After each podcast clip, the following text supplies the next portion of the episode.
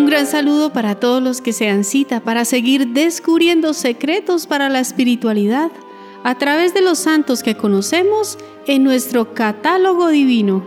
Aunque nuestra fe nos acompaña desde niños, hay que reconocer que no sabemos tantas cosas sobre la historia de la Iglesia y también no conocíamos de cómo los santos han influido con su experiencia de fe. Por ello es interesante seguir aprendiendo de los santos porque conociendo más a nuestra Iglesia, la amamos más. Dejémonos sorprender por otras historias de santidad, como las de aquellos que son recordados hoy, 12 de mayo. Algunos de ellos son San Nereo, San Aquileo y San Pancracio de Roma, mártires, Santo Domingo de la Calzada, presbítero, San Cirilo de Mesia y compañeros mártires, San Epifanio de Salamina, obispo, San Felipe de Anquira, presbítero, San Germán de Constantinopla, obispo, San Modoaldo de Treveris, obispo, Santa Domitila de Roma, mártir, Santa Rictrudis de Marquiens, abadesa, Beata Imelda Lambertini, virgen, Beata Juana de Portugal, virgen, y Beato Álvaro del Portillo, presbítero. Nos trae el catálogo divino la historia de un joven que dio su vida por Cristo por querer alcanzar los bienes del cielo. Él es San Pancracio. Pancracio fue un ciudadano romano que se convirtió al cristianismo, nacido al final del siglo III. Su nombre en griego significa literalmente el que lo sostiene todo. La primera noticia que sobre Pancracio conocemos es la basílica construida sobre su sepulcro hacia el año 500 en Roma. Un siglo después, San Gregorio Magno predicó en ella una homilía con ocasión de su natalicio. Después ya son más frecuentes las noticias. La historia sobre su vida y martirio es tardía, probablemente del siglo VI y legendaria. Según ella, Pancracio había nacido en Frigia, su padre se llamaba Cleonio y era un noble y acaudalado señor, que murió cuando el santo solo tenía siete años. Una versión de su biografía dice que fue educado por su tío Dionisio, que se aseguró de que su sobrino recibiera la mejor de las educaciones y se trasladó con él a Roma. Tío y sobrino se establecieron en el monte Celio. Allí estaba refugiado el Papa Cornelio. Dionisio y Pancracio tienen un criado cristiano que los evangeliza y los pone en contacto con el Papa. Así conocen a fondo el cristianismo y se convierten. Fueron bautizados y recibieron la comunión. Enseguida se despojaron de muchas posesiones en favor de los pobres. Pancracio no tardó mucho en ser denunciado al emperador, que había sido amigo de su padre en tiempos remotos. Diocleciano mandó llamar a Pancracio y conversó largo tiempo con él, tratando de persuadirlo a que renunciase a Jesucristo. Al no lograrlo, le condenó a muerte por decapitación. Aunque este dato es incierto, debido a que el Papa Cornelio murió 50 años antes de la fecha de la persecución de Diocleciano.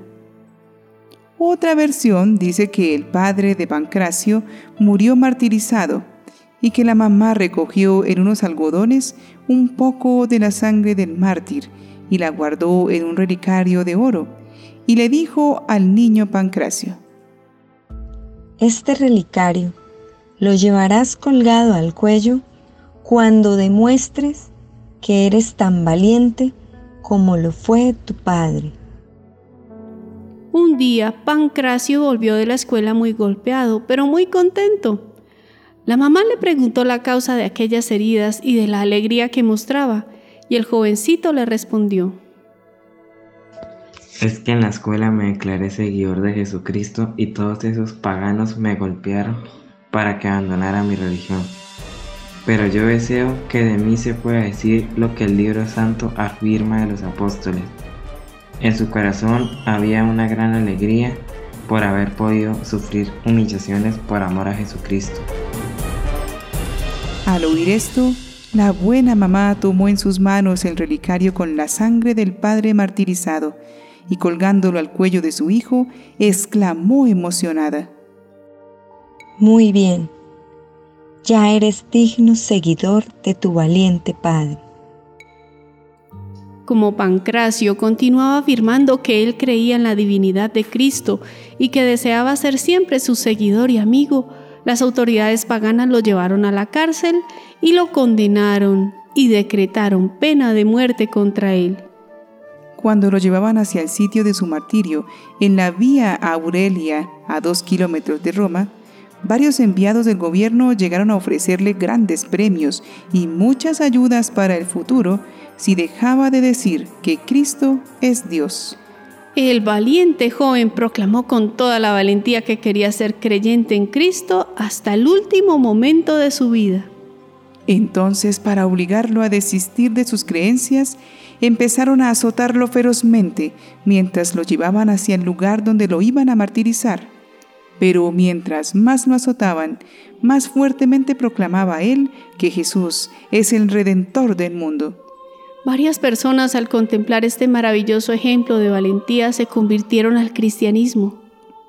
Al llegar al sitio determinado, Pancracio dio las gracias a los verdugos porque le permitían ir a tan pronto a encontrarse con nuestro Señor Jesucristo en el cielo e invitó a todos los allí presentes a creer siempre en Jesucristo, a pesar de todas las contrariedades y de todos los peligros. De muy buena voluntad se arrodilló y colocó su cabeza en el sitio donde iba a recibir el hachazo del verdugo, y más parecía sentirse contento que temeroso al ofrecer su sangre y su vida por proclamar su fidelidad a la verdadera religión. Pancracio fue decapitado en el año 304 con 15 años de edad. Una mujer llamada Octavila recogió su cuerpo y lo enterró en un cementerio de la zona, donde luego se edificó su basílica, la Basílica de San Pancracio, levantada por orden del Papa Símaco en el siglo VI, y que conservará sus reliquias bajo el altar mayor. San Pancracio pasó a formar parte de los llamados santos sanadores medievales, un puñado de santos como San Roque, San Sebastián, entre otros, cuya devoción ha ido pasando de generación en generación. En San Pancracio la gente puso su confianza, aclamándole como abogado del trabajo y la salud. En la Basílica Romana de San Pancracio, los que habían sido bautizados el sábado de gloria dejaban sus vestidos blancos en el domingo octava de la resurrección, llamado Dominica in Albis. Era un acto conclusivo de la Pascua. Sobre la tumba de San Pancracio renovaban el juramento de fidelidad a Jesucristo. En el sepulcro del santo, la lápida dice, En este lugar se devuelve la salud a cuantos a él llegan con enfermedades, y muchos beneficios de curaciones se otorgan a cuantos con fe sincera a él acuden y se acercan. A partir del siglo VI, al difundirse sus reliquias, se extiende también su culto, haciéndose muy popular y entrando su nombre en todos los martirologios. Es representado muy joven, casi niño, vestido con la túnica romana o con el traje militar y con los atributos de mártir. Oremos a este valeroso joven que nos demuestra que la fuerza de nuestro carácter la alimentan nuestras convicciones. Glorioso mártir de Jesucristo, amable protector mío San Pancracio, ya que tu grande amor a Dios te animó a ofrecer la vida en testimonio de la fe, obtén para mí este mismo amor y esta fortaleza en la práctica y en la confesión de la fe. Sirviendo a Dios y ayudado por ti, espero gozar de tu compañía en el cielo. Amén. San Pancracio es considerado como el santo de los afligidos por la pobreza, de la fortuna y de los juegos de azar. Esto muy equivocadamente, ya que la doctrina católica se opone a los juegos de azar y loterías. Es común que lo coloquen con una moneda o una rama de perejil, pidiendo la suerte. Atentos, queridos hermanos. Hay algo que como personas de fe no podemos alimentar. Mm, las supersticiones. Los santos no son como tramitadores de deseos que como si fueran genios salidos de una botella nos arreglan los problemas. Usar una devoción a un santo para conseguir un bien material o social sin interés alguno para la gloria de Dios no alimenta nada el alma y más bien nos atrasa en el crecimiento espiritual.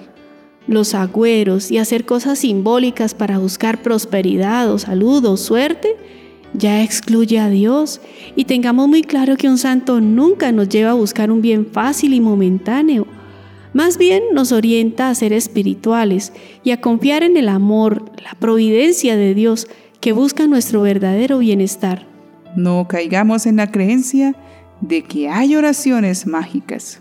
Alimentemos más bien una vida espiritual, donde confiamos en el Espíritu Santo que nos ayude a pedir lo que nos conviene y Él nos dará la luz para encauzar bien nuestra vida. San Pancracio de Roma, ruega por nosotros.